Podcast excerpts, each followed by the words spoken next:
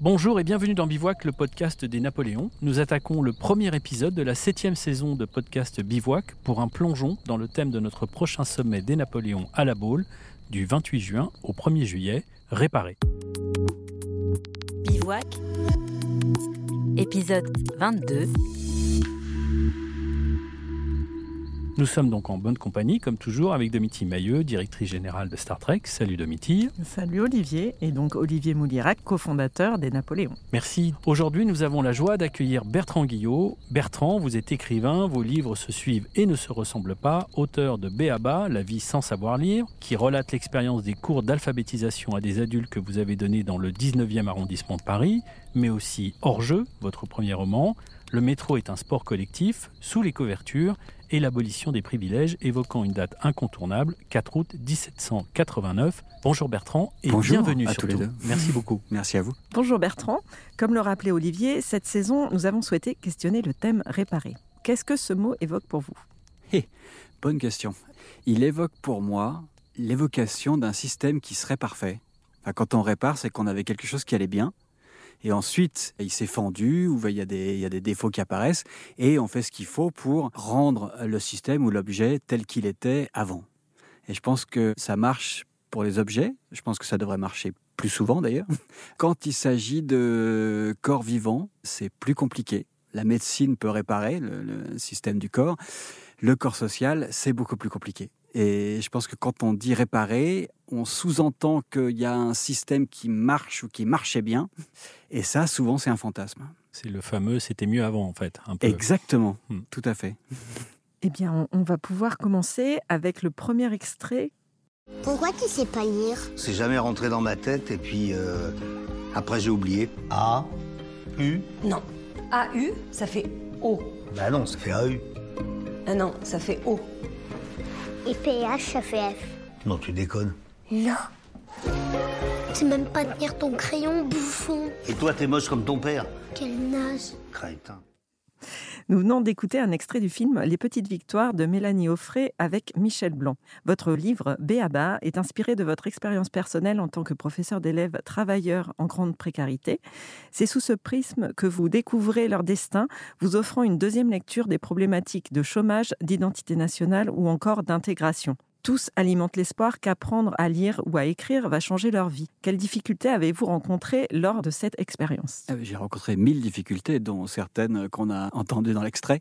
Il faut peut-être que je précise une chose, Oui. c'est que je donnais ces cours euh, comme bénévole dans un centre social donc qui accueillait, c'était des cours du soir pour des gens essentiellement euh, migrants d'Afrique subsaharienne ou du Maghreb qui avaient un travail dans la journée. On faisait ce qu'on appelle du français langue étrangère, quoi, ou, ou plus communément de l'alphabétisation.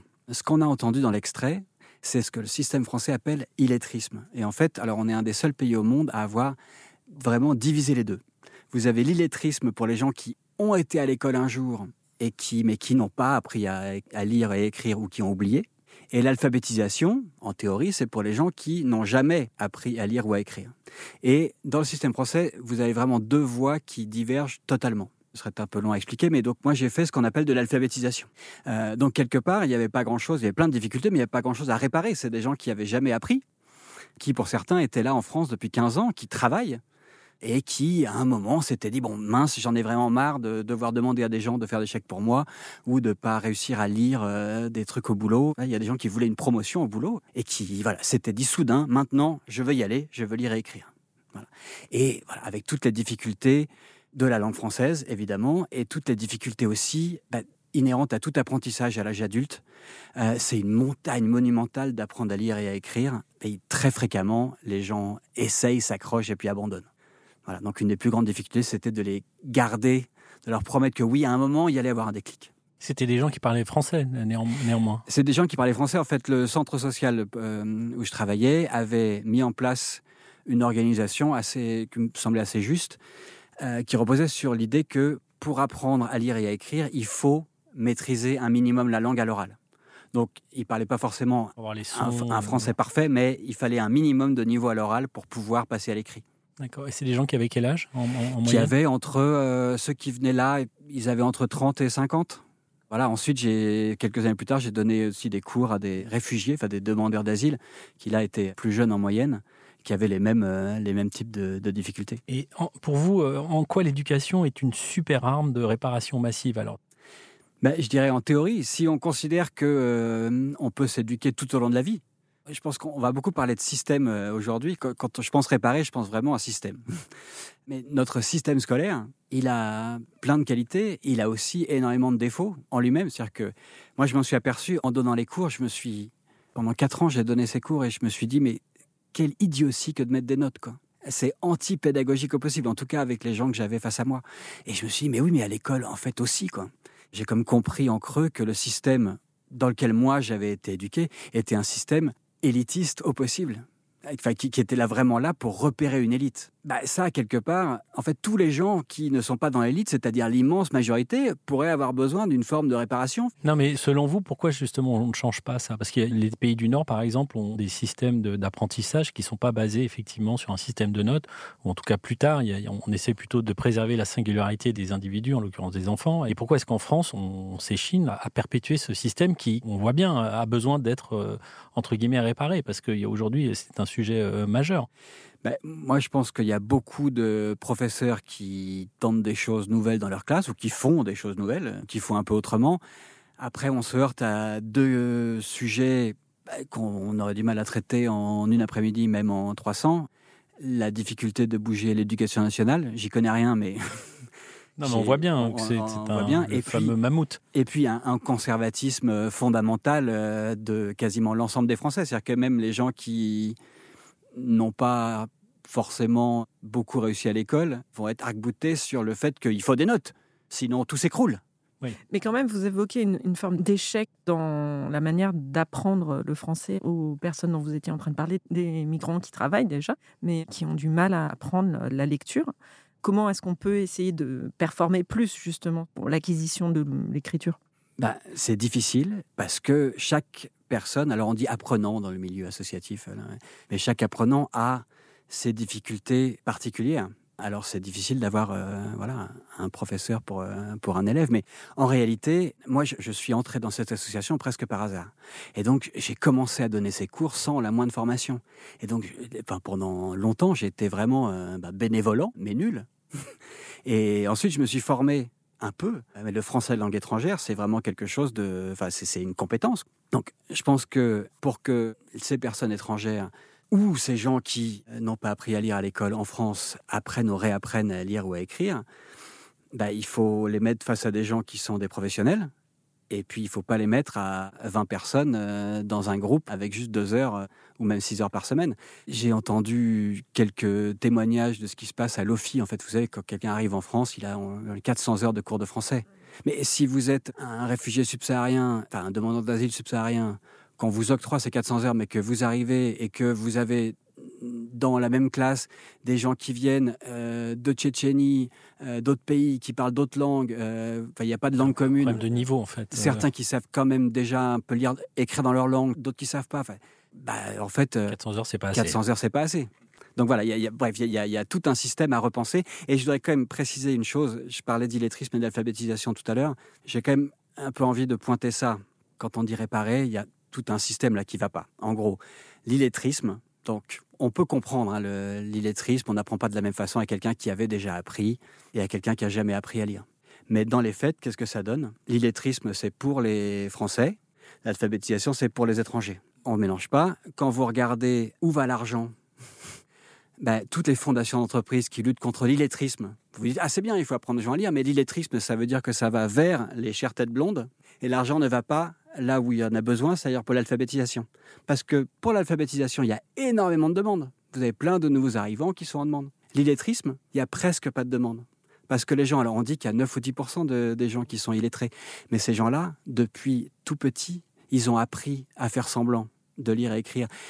Pour beaucoup, Ils s'en arrangent, en fait. ils s'en arrangent et pour beaucoup, ils ont honte aussi, donc ils vont Oui, pas le dire. Donc j'ai rencontré, moi, après le, enfin, pendant l'écriture du livre et après, j'ai rencontré plein de bénévoles d'associations qui avaient monté des associations pour lutter contre l'illettrisme et qui avaient personne. Hmm. Alors qu'ils finissaient par faire de l'alphabétisation en s'arrangeant pour prendre de l'argent qui était fléché pour l'illettrisme et qui, voilà, pour le, le faire venir ailleurs. Justement, vous parliez euh, dans ces cours des mélanges de nationalités qui Mhm. ne parlaient pas la même langue. Est-ce qu'il faut rêver ou espérer dans la même langue pour faire nation? Alors, excellente question. Je n'aurai pas la réponse là en quelques minutes.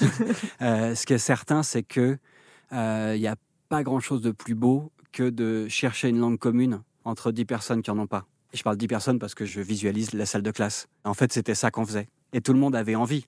Et donc, je pense que faire nation, il y a aussi ce côté avoir envie d'eux. Et si on décrète qu'il faut un minimum de français pour faire nation, de facto, on exclut des gens qui voudraient aussi, et qui, en tout cas, de facto aussi, contribuent à cette même nation. Parce que les gens à qui je donnais les cours, eux, ils étaient éboueurs, ils étaient femmes de chambre, euh, ils étaient ouvriers, enfin voilà. Et comment vous faisiez justement pour fédérer euh, tous ces profils euh, différents? Est-ce qu'il y avait un, média, utilisé, la, musique? Est-ce qu'il y avait des moments où vous utilisiez des outils qui permettaient un peu de créer un sentiment d'unité? Moi, je suis pas très bon avec les outils. Je sais pas dessiner, mais ça pouvait beaucoup servir. Je parlais beaucoup avec les mains. Et puis j'utilisais, parfois on pouvait utiliser euh, un tel comme traducteur. Enfin, on, faisait quelque chose de. C'était pas juste moi, le professeur sur l'estrade et les autres. On était vraiment un groupe. Et, comme je disais aussi tout à l'heure, il parlait quand même déjà un niveau de français minimum, quoi. On va écouter un nouvel extrait, Bertrand. Tonton, on est du bon côté, mais ce qu'on voit, on ne peut le nier. J'ai grandi au milieu de ceux que le système a oubliés. On vit sur le même sol, mais les fins de mois n'ont pas le même parfum. Et chaque année monte un peu plus la rumeur des crèves la faim. Le système a décidé qu'il n'y avait pas de place pour tout le monde. Tonton, t'as entendu les cris dehors? C'est bien notre futur qui gronde. Le système s'est retourné contre l'homme perdu dans ses ambitions. L'égalité est en travaux et y a beaucoup trop de déviations. Eh tonton, on va faire comment, tu peux me dire? Comme il faut que tout soit rentable, on privatisera l'air qu'on respire. C'est une route sans issue, c'est ce qu'aujourd'hui tout nous démontre. On va tout droit vers la défaite dans cette course contre la honte. Entre le fromage et le dessert, tout là-haut dans leur dîner. Est-ce que les grands de ce monde ont entendu le cri des indignés? Dans le viseur de la souffrance, il y a de plus en plus de cibles. Pour l'avenir, pour les enfants, essayons de ne pas rester insensibles. Nous venons d'écouter un extrait de la chanson Course contre la honte de Grand Corps Malade. Vous nous voyez venir, enfin en tout cas j'espère. Euh, nous n'allons pas rentrer dans le débat de la réforme des retraites ou du partage de l'eau, mais plutôt dans les pouvoirs de réparation d'une révolution ou d'une réforme. En clair, on fait table rase et on recommence.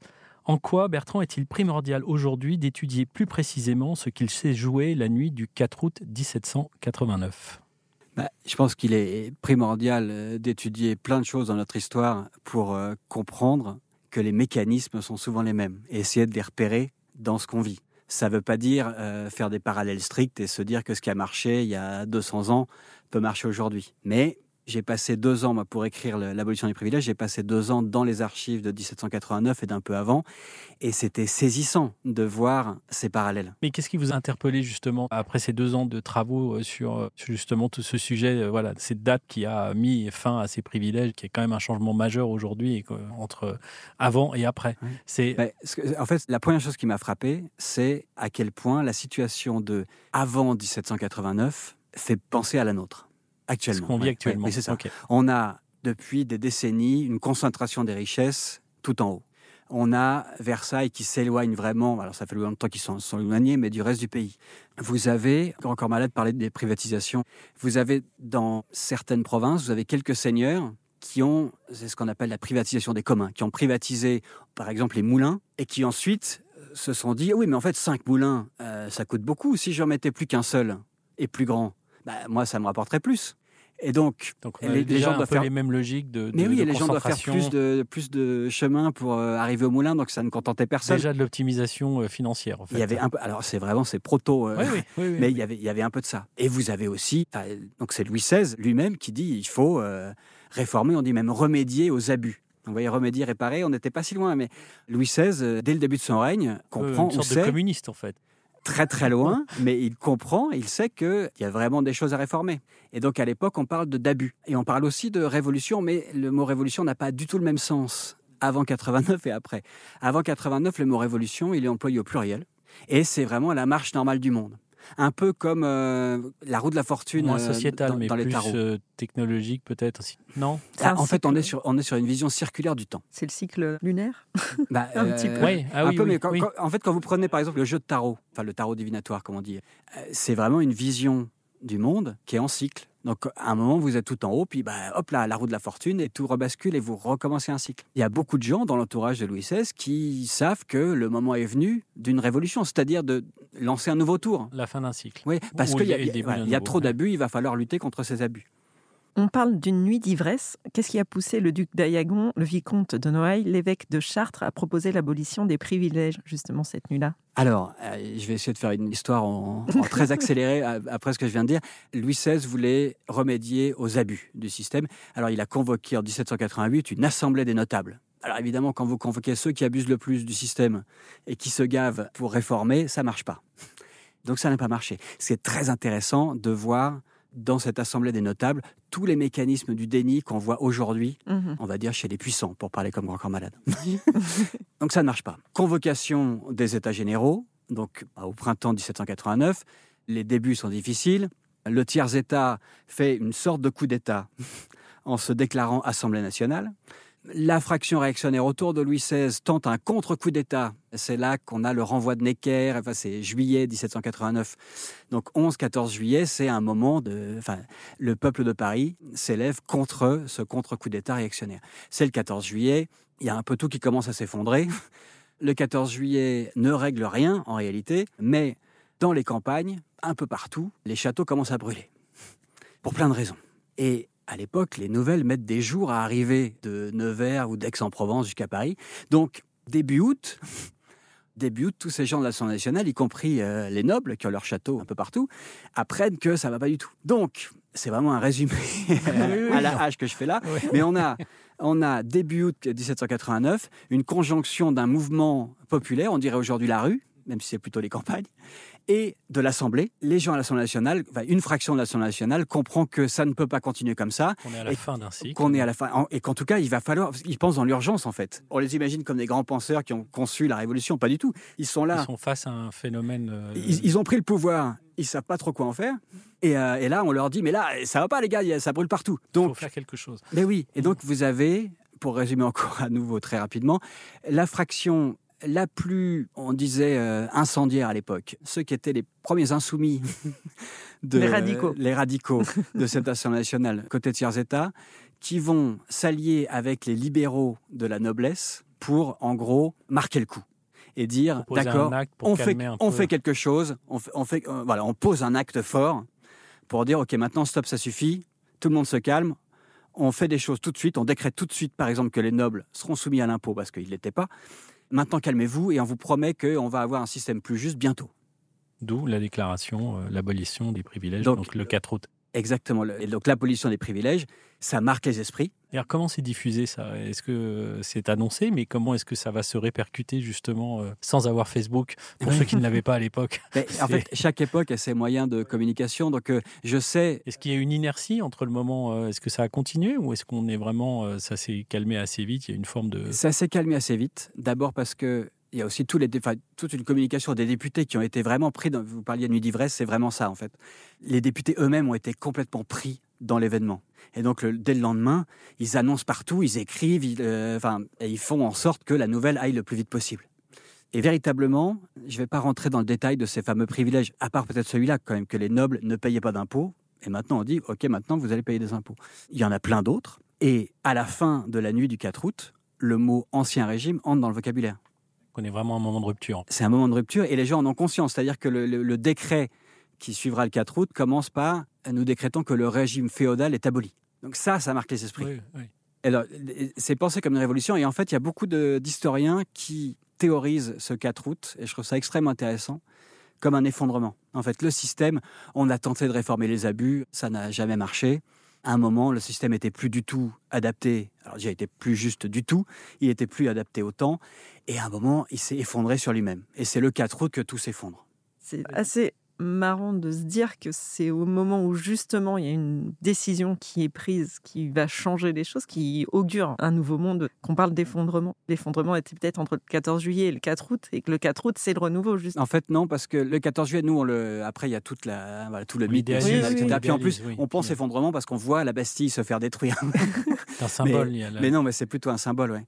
Le 4 août, c'est l'effondrement. En fait, ce qui fait dire ça, surtout, c'est les lettres qu'écrivent les députés ou leurs journaux intimes, même si l'intimité euh, à l'époque n'a pas le même sens, mais tous ces députés, le 5 août au matin, ils écrivent Oh là là, qu'est-ce qu'on a fait Et maintenant. une forme de stupéfaction, est-ce qu'on n'est pas allé trop loin? Et ils se disent Merde, et maintenant? Et maintenant quoi? Et donc ils se lancent dans le vide. Ils savent qu'ils vont devoir rebâtir, qu'ils vont devoir bâtir une constitution, etc. Et tous les mois suivants, en fait, vous avez un grand flottement pour savoir où est le pouvoir, qui, euh, qui fait quoi?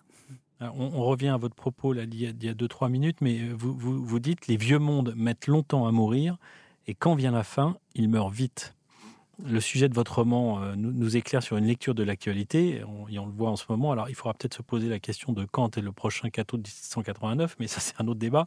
En toutes les causes, il, il ne peut y avoir de réparation sans reconnaissance de l'injustice subie. Pensez-vous qu'il soit possible pour notre société contemporaine de tirer les fruits de cette expérience pour rééquilibrer les acquis et les privilèges? Est-ce qu'on est obligé d'aller aussi loin ou est-ce qu'aujourd'hui on est dans un monde où on peut justement essayer de... Alors c'est tout le débat, je dirais, éternel entre réforme et révolution. Ce que m'ont appris aussi les archives de 1789, c'est qu'il y a au moins dix occasions où Louis XVI, ou le pouvoir en place en tout cas, aurait peut-être pu réformer. enfin, peut-être que, peut-être que finalement ils auraient réformé un peu, que ça aurait fini par s'écrouler. Ça, c'est vraiment de la fiction. Mais il y a plein de moments où ça aurait pu. Et puis, il y a eu plein de rendez-vous manqués. Et finalement, il y a eu cet effondrement de, l'Ancien Régime et cette révolution. Et, cette dialectique-là, elle se pose toujours dans les mêmes termes depuis lors. Quoi quand on est obligé de tout casser pour rebâtir, ben, on va aussi trop loin dans un sens. Donc finalement, il faut réparer encore dans l'autre sens. Et, le mouvement est sans fin. Et le sujet, c'est aussi de contenter tout le monde, ce qui est totalement impossible aussi. C'est évidemment. Alors, on, a débattu à Val d'Isère euh, l'hiver dernier de l'incouvernabilité du pays. Est-ce que la France est un pays euh, Voilà, est-ce qu'on peut gouverner la France? Donc c'est un peu aussi un sujet euh, connexe est-ce que ce pays est gouvernable Parce qu'à chaque fois qu'on essaye de réparer ou en tout cas de réformer, c'est toujours euh, extrêmement euh, compliqué. Alors, est-ce que je ne pose pas la question de savoir si on va dans le bon, dans le bon ou dans le sens, mais en tout cas changer quelque chose. Ah, c'est extrêmement compliqué. Est, est toujours extrêmement compliqué, particulièrement en France. Oui, alors ce que je peux, euh, je peux pas répondre directement à la question est-ce que la France d'aujourd'hui est gouvernable ou non, mais ce que je peux répondre, ce que je peux vous dire à travers ce que j'ai vu moi dans les archives, c'est ça qui est intéressant, c'est la perspective historique. C'est ça, c'est que dans les années 1780, il y avait une exaspération populaire qui montait depuis des décennies. Là, on peut se dire que le parallèle est assez juste avec aujourd'hui. Euh, et autre chose, c'est que tout au long des années 80, vous avez diverses formes de conservatisme qui s'expriment. En 1788, le héros populaire, Jean-Jacques Duval de Préménil, que je ne connaissais pas avant de me plonger dans les archives, qui est un parlementaire parisien, devient la projection de l'espoir pour beaucoup de gens. Un an plus tard, c'est lui le leader euh, des réacs à l'Assemblée nationale.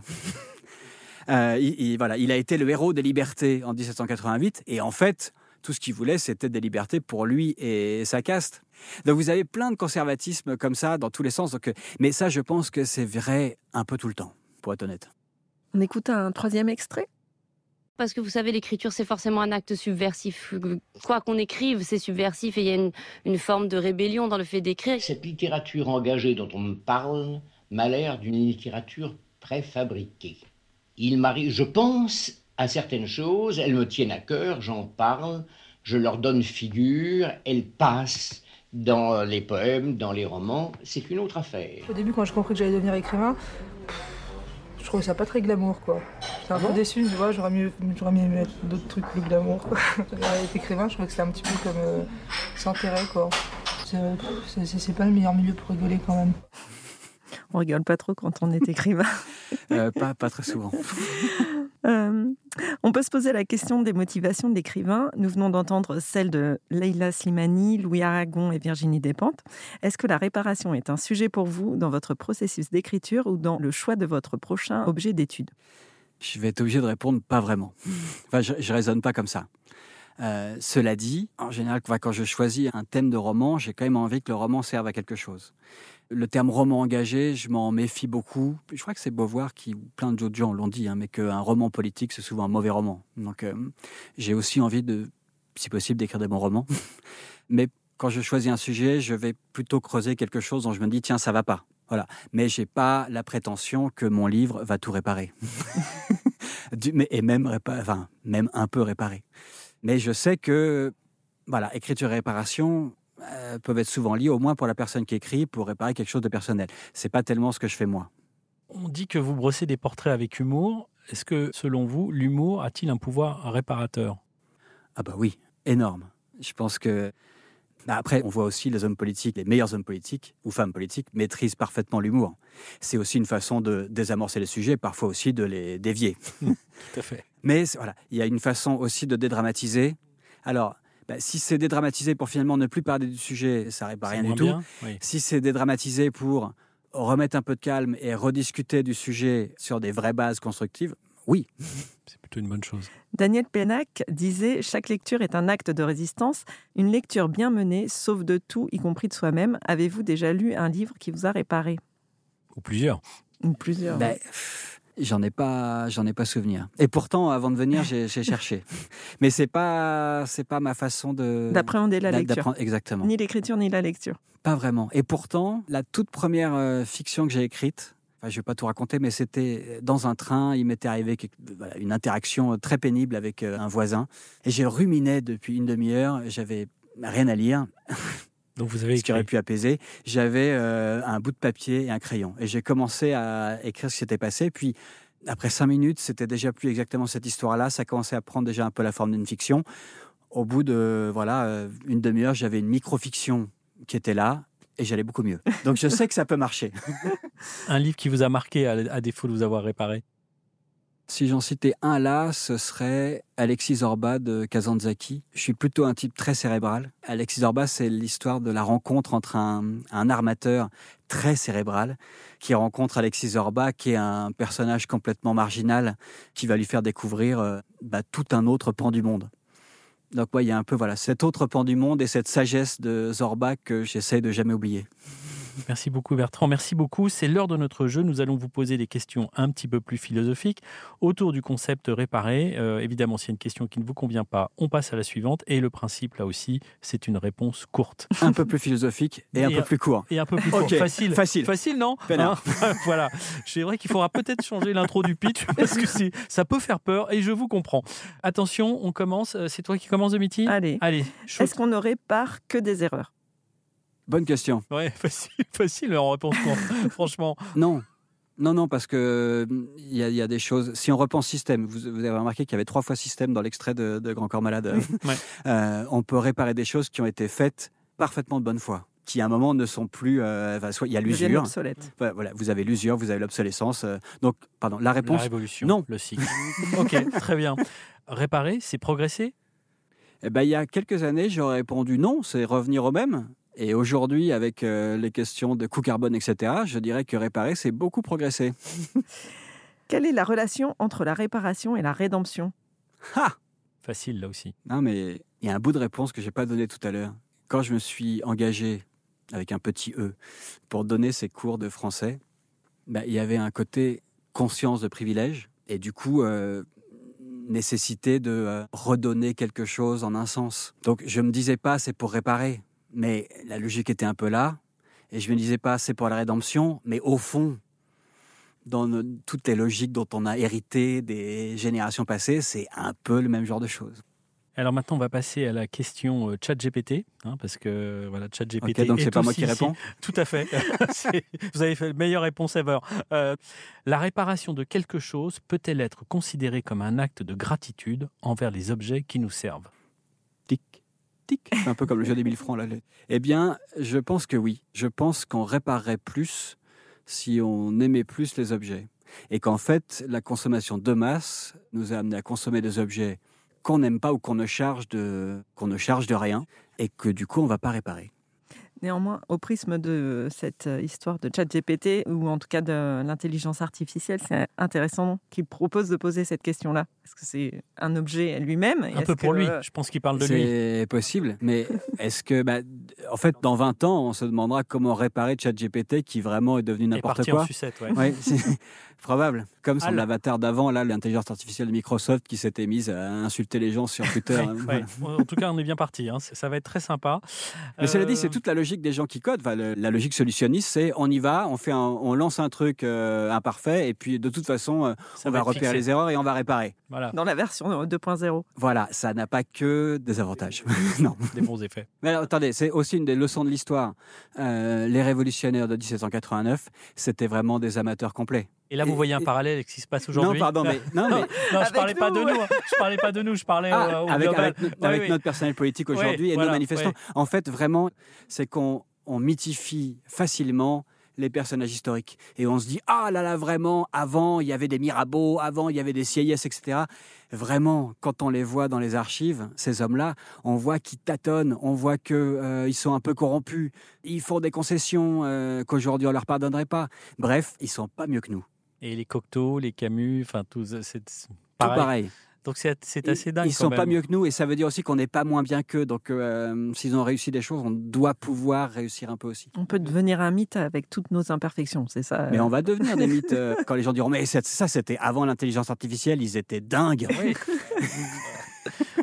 Je pense que nous avons exploré le thème réparé. Merci beaucoup, Bertrand. Merci à vous deux. Merci beaucoup Bertrand. Vous serez avec nous cet été à la Baule du 28 juin au 1er juillet pour décortiquer à nouveau le thème réparé. Pour vous inscrire, il vous suffit d'aller sur notre site lesnapoléons.com. Merci infiniment donc à Domiti et Bertrand pour votre présence aujourd'hui. Merci aussi aux équipes de Star Trek et des Napoléons, à Domiti Mailleux pour l'écriture et la réalisation, à Agathe Deicas pour l'écriture à nouveau, à Saskia Orva pour l'écriture, à ChatGPT pour cette question et à la production. Merci beaucoup à Paul qui va nous régler tout ça euh, comme du papier à musique. Merci beaucoup et à très bientôt pour un nouveau bivouac avec les Napoléons. Ciao. Ciao. Bivouac.